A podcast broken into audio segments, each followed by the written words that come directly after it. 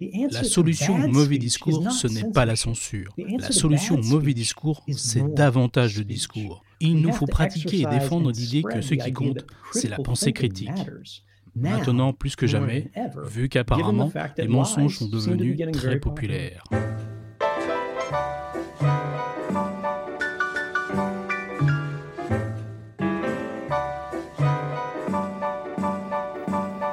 Ce qu'expliquait Edward Snowden en 2016 toujours d'actualité 4 ans plus tard.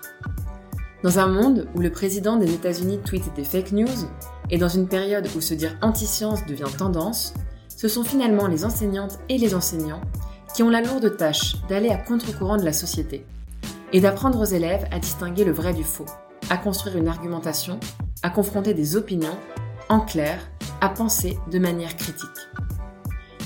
Mais à quelles conditions peut-on aujourd'hui enseigner une pensée critique?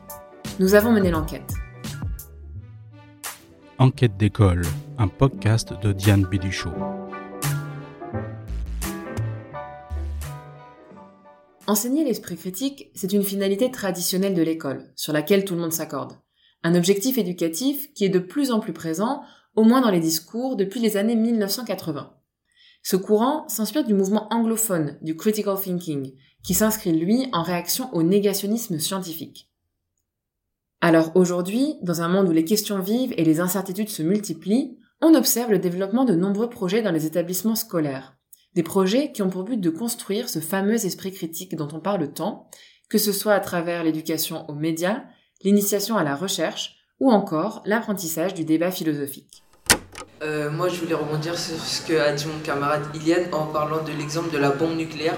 Et euh, ça nous fait revenir à, la, question du thème qui est est-ce que le progrès est neutre?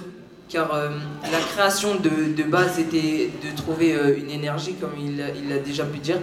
Et à la fin, bah, ça s'est fini par une bombe qui, qui fait des gros ravages. Et du coup, est-ce que, suivant les personnes qui l'utilisent, le progrès peut changer et devenir bénéfique ou, euh, ou euh, mal, tout simplement? Ce que vous venez d'entendre, c'est un extrait d'une discussion à visée démocratique et philosophique, DVDP pour les connaisseurs. Une discussion qui a eu lieu entre des collégiens de l'Académie de Créteil en juin 2018 dans le cadre du projet Philojeune. Un projet qui existe depuis 2016 et qui est porté par les enseignants en collaboration avec le philosophe Michel Tozzi. Il est évident qu'avec les cours que nous faisions, enfin il est évident pour moi que les cours que nous faisions avant se basaient énormément sur des documents établis, historiques et extrêmement intéressants pour les élèves, mais finalement nous poser la question de comment enseigner des questions vives actuelles, réchauffement climatique, vaccination par exemple, en sciences.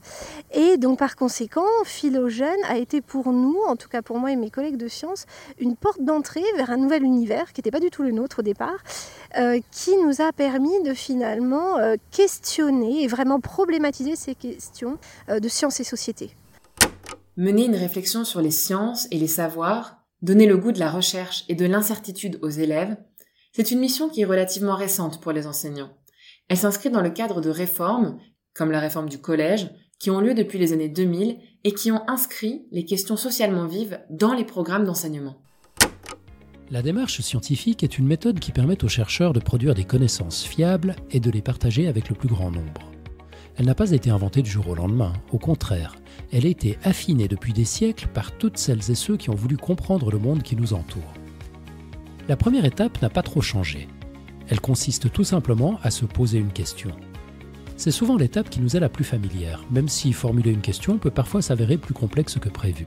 Pour répondre à une question, les chercheurs font tout d'abord comme tout le monde. Ils vérifient si quelqu'un n'a pas déjà trouvé une réponse.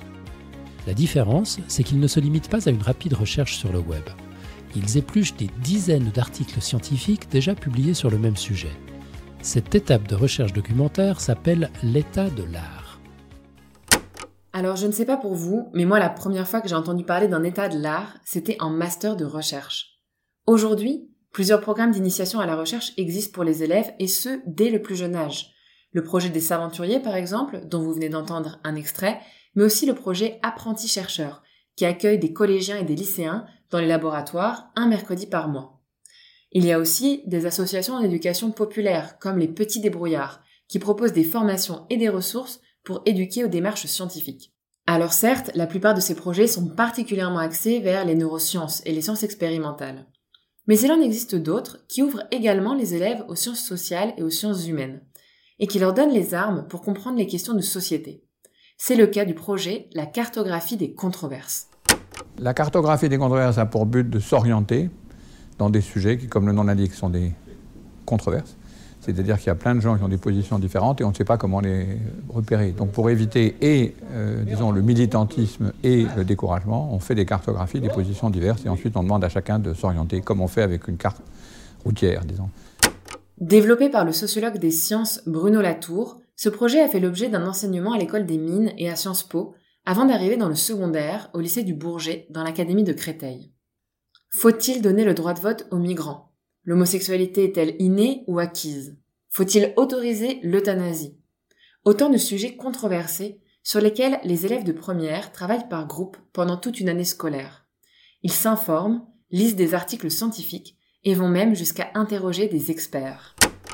On a fait un Skype avec un biologiste Jacques Balthazar, aussi avec un sociologue qui s'appelle euh, Arnaud Lerch. On a rencontré un sexologue aussi, euh, je ne sais plus son nom. Euh, on a rencontré un psychologue sur, euh, qui travaille sur l'homosexualité et après on a rencontré un prêtre qui travaille à la Courneuve. À travers ce projet, les élèves développent des méthodes de recherche et d'analyse des informations. Mais ils se forment également à la rhétorique et à l'argumentation. Mais surtout, ils commencent à entrevoir un rapport critique au savoir. C'est sûr que maintenant, quand on voit les médias, on sait que c'est faut prendre avec des pincettes parce que ce qui moi ce qui m'a un peu troublé c'est le fait que par exemple, on avait je crois deux trois scientifiques. Sur les deux trois il y en avait euh, c'était pas les mêmes opinions. Il y en a qui disaient oui qui disaient non il y en a qui prenaient des expériences que ça fait du tort mais d'autres qui rétorquaient quand même que non. Du coup voilà on comprenait qu'en fait même euh, avec euh, même des scientifiques c'est dire c'est une science objective c'est sur des rapports des faits que s'il y en a qui divergent c'est que voilà on dit que même même si là il y a des il y a pas des divergences donc bien sûr que quand j'allume le journal et que je vois des trucs, euh, un scientifique a dit ça, euh, je, le prends au sérieux, mais euh, toujours avec des pincettes. Dans une société où la désinformation, les fake news et les contre-vérités scientifiques circulent à grande vitesse et sont parfois relayées par les personnes les plus influentes, l'appel à la distanciation critique résonne comme une injonction contradictoire et désespérée, selon les mots de Serge Kospérek, professeur de philosophie. Alors dans ces conditions, courage aux enseignantes et aux enseignants qui ne baissent pas les bras, parce qu'aujourd'hui plus que jamais, enseigner l'esprit critique est un sport de combat. C'était Enquête d'école, un podcast de Diane Béduchot. Pour aller plus loin, retrouvez toutes les références et articles sur la page de l'émission du site Cas d'école. Rendez-vous dans un mois pour le prochain épisode.